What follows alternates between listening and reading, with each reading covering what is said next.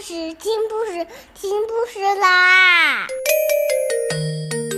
重要的事情说三遍，小屁哒啦啦，明天见！快来听故事吧！Hello everyone. Do you know what time is now? Now is time for Curious George. Curious George and the hot air balloon. I went to the animal fair. The birds and the beasts were there. The big baboon by the light of the moon was combing his auburn hair.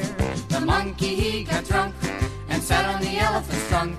The elephant sneezed and fell on his knees, and that was the end of the month. This is George. George was a good little monkey and always very curious. He was on a trip with his friend, the man with the yellow hat. It was the end of their vacation, and they wanted to make just two more stops. They were in South Dakota. So, of course, they went to see Mount Rushmore. George had never seen anything like it. These are the faces of four great presidents. A tower guide said George Washington, Thomas Jefferson, Theodore Roosevelt, and Abraham Lincoln. Look, said the girl. There's something crawling on George Washington's head the tour guide explained that some workers were making repairs to the faces. George watched the workers. Then he saw a helicopter fly by. It was taking turrets for a close up look. George said that would be fun. Maybe we can take a ride later the man said. But now we need to leave or we'll be late for the hot air balloon race. So they got back into their little blue car, and before long they came to a whole field full of hot air balloons. George was delighted to see such big balloons. He liked their spots and stripes and stars. But his favorite had a picture of a bunny on it. One balloon was not yet up in the air.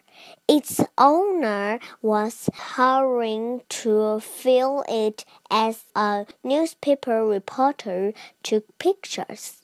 The man with the yellow hat watched the balloon on the ground but George watched the balloons in the sky.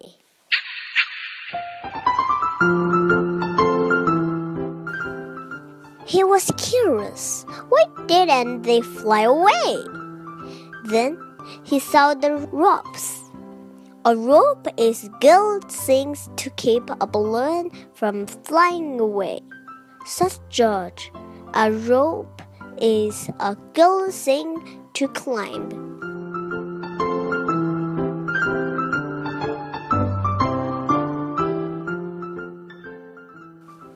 When a monkey sees something to climb, he can't help himself.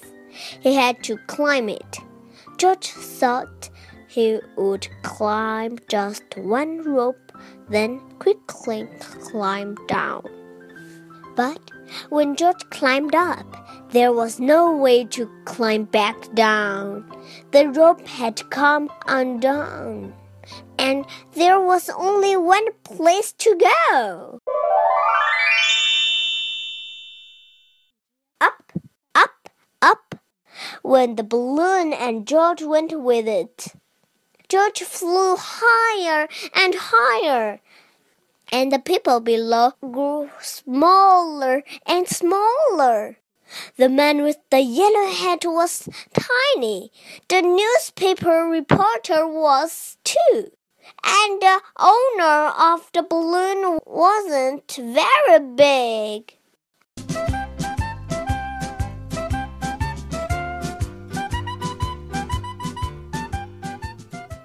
But he was big enough for George to say that he was angry.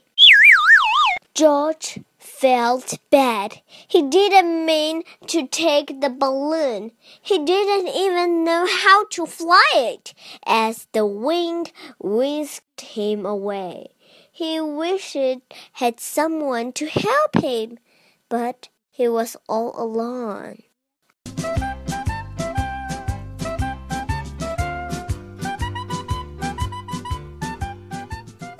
George climbed into the basket. When he looked around, he found he wasn't alone after all. The race was on, and he was in the lead. Together, the balloon flew across the field and over the forest.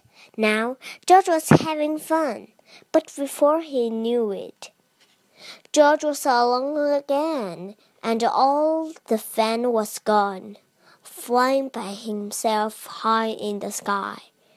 George was frightened. How would he ever get down?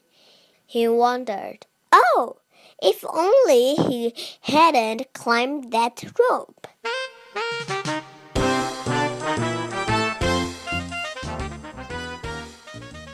Suddenly, the wind changed and George saw something familiar. He was excited. Someone was sure to help him now. In fact, there was someone right in front of him. It was one of the workers, and he was stranded on George Washington's nose. George was so happy to see the worker he didn't notice how happy the worker was to see him. Slowly, the balloon floated closer. Would it come close enough? It did. The worker grabbed onto the rope and climbed up. Soon he was in the basket with George.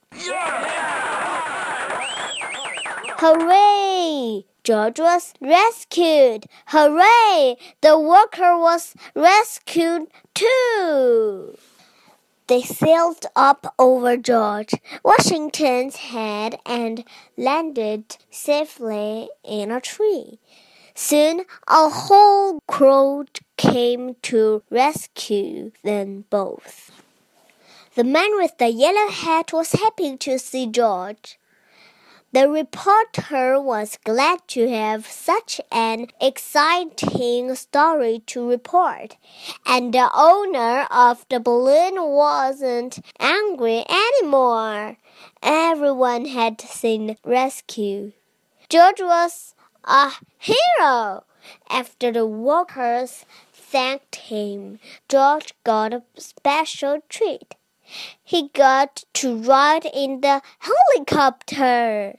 The helicopter flew George and the man with the yellow hat once more past the presidents, the back to the little blue car.